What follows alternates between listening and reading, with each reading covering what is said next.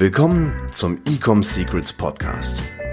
Hier erfährst du, wie du mit deinem Online-Shop endlich deine Umsatzziele erreichst, ohne dabei abhängig zu sein von Amazon oder Online-Marketing-Agenturen.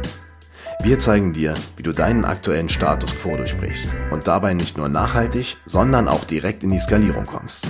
Und hier ist dein Host, Daniel Bittmann. Herzlich willkommen zu dieser neuen Podcast-Episode heute an diesem schönen Donnerstag, je nachdem, wann du die Podcast-Episode anhörst. Und dir ist eventuell aufgefallen, dass es letzten Montag keine neue Podcast-Episode gab. Das liegt ganz einfach daran, es ist endlich Q4. Sprich, wir haben alle Hände voll zu tun und letzten Mittwoch hat mir einfach die Zeit gefehlt, eine neue Podcast-Episode rauszuhauen. Dementsprechend mache ich das Ganze heute und wie immer in gewohnter Manier. Falls dir der Podcast gefällt, dann lass doch gerne ein Abo da, bewerte diesen Podcast, empfehle es all deinen Freunden, all deiner Familie, jedem, dem du weiterhelfen willst im E-Commerce-Bereich. In dieser Podcast-Episode möchte ich über Dropshipping sprechen, warum ich aufgehört habe mit Dropshipping. Ich weiß, dass viele meiner Zuhörer hier im Podcast aktuell Dropshipping machen und äh, es gibt auch ganz viele Coaches da draußen, die dir auch genau das beibringen. Ich möchte jetzt mal meine Gedanken teilen, denn ich habe Dropshipping auch gemacht in der Vergangenheit, so zwischen 2016 bis 2019. Und ich konnte davon auch leben. Ähm, ich habe auch über einen siebenstelligen Umsatz damit erzielt. Aber, und vielleicht kannst du das nachvollziehen, wenn du aktuell in dieser Situation bist, es war eigentlich nie was, wo ich gesagt habe, wow, das ist total fulfilling, das macht einen happy.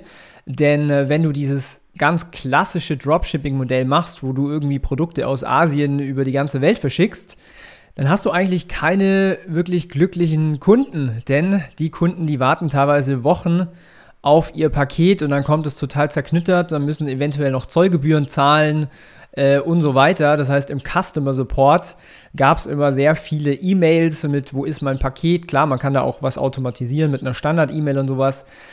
Aber irgendwie hat sich das nicht so wirklich richtig ethisch korrekt angefühlt. Ja? Und was mich dazu bewegt hat, dann schlussendlich damit auch aufzuhören und andere Dinge zu machen, war, äh, ja, wie gesagt, es ist, es war gut für das schnelle Geld. Ähm, aber ich hatte damals so das Gefühl, alles arbeitet gegen dich, logischerweise. Also Facebook sperrt permanent Ad-Accounts, PayPal friert Geld ein, du, äh, weiß ich nicht, verlierst deinen Stripe-Account oder die, die Kreditkartenanbieter wollen nicht mit dir zusammenarbeiten, je nachdem, was du verkaufst.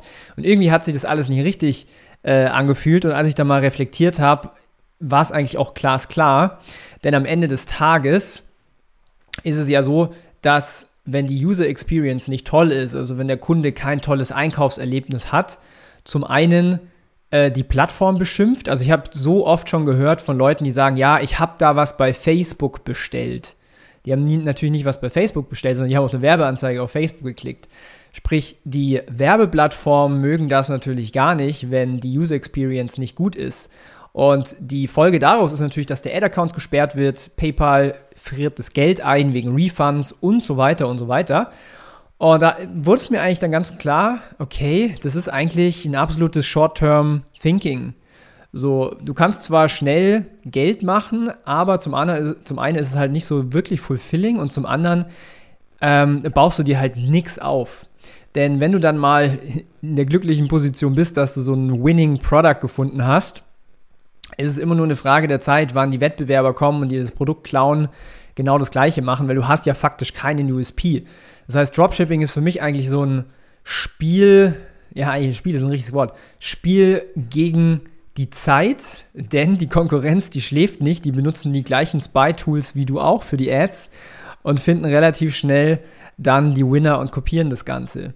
Und was auch passiert ist, selbst wenn du jetzt hergehst und sagst, hey, ich habe einen richtig guten Supplier, ich habe schnelle Lieferzeiten, 7, 8, 9, 10 Tage oder so, selbst das bringt dir teilweise gar nichts, denn du wirst dann teilweise unter deinen Ads sehen, dass die Leute schreiben, ja, ich habe das gekauft, seid vorsichtig im Shop. Was sie eigentlich meinen ist, sie haben das bei einem anderen Shop gekauft, aber checken das nicht, weil das Produkt das gleiche ist. Sprich, ihr baut euch damit 0, gar nichts auf. Und ähm, ich bin einer, ich denke langfristig und nicht nur einfach short-term, weil ich finde, das bringt, bringt gar nichts. Und ähm, deswegen habe ich damals aufgehört mit Dropshipping. Und ich habe ich hab viele Bekannte, die das machen, auch ähm, richtig erfolgreich oder richtig auf einem hohen Umsatzlevel. Selbst die haben jetzt über die letzten Monate und Jahre damit aufgehört und sich auf, auf äh, wichtige oder auf bessere Themen fokussiert. So, was meine ich jetzt mit bessere Themen? Das heißt, erstmal im Kern, der, es zählt immer der Kunde. Das heißt, der Kunde sollte sehr, sehr schnell sein Produkt bekommen, ja. Ähm, du möchtest einen guten Support liefern, du möchtest eine geile Qualität haben, du möchtest ein Branding haben, du möchtest Produkte verkaufen, wo du äh, USPs hast und, Benef und, und Vorteile, was deine Konkurrenz vielleicht gar nicht hat. Das heißt, du willst dich ja abgrenzen und so deinen eigenen Markt aufbauen oder dein eigenes, ja, deine eigenen Produkte entwickeln. Und wenn man halt E-Commerce ernst nimmt und sagt, okay, ich möchte das, ich möchte mir da wirklich was aufbauen, ich liebe das, Kon äh, das Konzept, das Businessmodell und das äh, ist auch eins der besten Geschäftsmodelle, äh, was skalierbar ist, dann muss man die Dinge auch ernst nehmen und sagen, okay, ich gehe jetzt auch den Weg, ich baue mir da was Vernünftiges auf. Das geht auch nicht von heute auf morgen, aber wenn du es richtig machst, dann baust du dir was so Wertvolles auf. Ich arbeite mit Brands zusammen, die machen teilweise 15 Millionen äh, Euro Umsatz im Jahr oder noch mehr. Wenn die das verkaufen, ähm, die müssen nie wieder arbeiten. Und das ist der ganz, ganz große Unterschied zum Dropshipping. Und ich möchte, ich wollte mit der Podcast-Episode einfach mal so meine Gedanken über das Thema teilen, weil doch immer noch viele dieses Thema, also Dropshipping machen. Ähm, und wie gesagt, es wird auch von vielen Coaches da draußen umworben. Man kann in die Selbstständigkeit reinstarten und man muss nur zwei Stunden am Tag arbeiten und äh, alles ist wunderbar. Realität ist, und damals war es äh, noch viel einfacher, als es heute ist, to be honest. Die Realität war, du testest eigentlich sehr viele Produkte, du hast Glück, wenn was funktioniert die wird regelmäßig der Ad-Account gesperrt, du hast regelmäßig Frustrationen, weil die Leute ähm, retournieren, du hast viel Kundensupport äh, und dann baust du dir nichts damit auf. Und ja, das war meine Meinung zu Dropshipping oder auch meine Erfahrung zum Dropshipping. Wie gesagt, ich habe äh, daraus natürlich auch sehr, sehr viel gelernt, auch aus Marketing-Sicht, also ein guter Kickstart. Aber wenn man es ernst nimmt, dann muss man sich eine Brand aufbauen. So, wenn du genau das machen möchtest, dann können, kann ich dir dabei helfen oder mein Team kann dir auch dabei helfen. Geh dazu mal auf www.ecomsecrets.de und melde dich auf ein kostenloses Analysegespräch, wo wir deine Ist-Situation betrachten und dir einen Schritt-für-Schritt-Plan mitgeben, wie du dann deine Ziele erreichst. Kannst natürlich entscheiden, ob du das mit uns zusammen umsetzen möchtest oder ob du einfach alleine äh, Einzelkämpfer-Typ bist und das alleine rausfinden willst und viel Lehrgeld bezahlen möchtest und so weiter. Das heißt, wenn es dich interessiert und du es ernst meinst, ecomsecrets.de, bewerb dich auf eine Session. Ich bin dein Host, Daniel. Mich hat es wieder gefreut, hier eine Podcast-Episode machen zu dürfen. Und wenn dir Podcast gefällt, hinterlass gerne eine Bewertung, schick mir eine, eine, eine Nachricht auf Instagram, auch gerne eine Frage. Und ja, freuen bis zum nächsten Mal. Hau rein. Ciao. Wir hoffen, dass dir diese Folge wieder gefallen hat.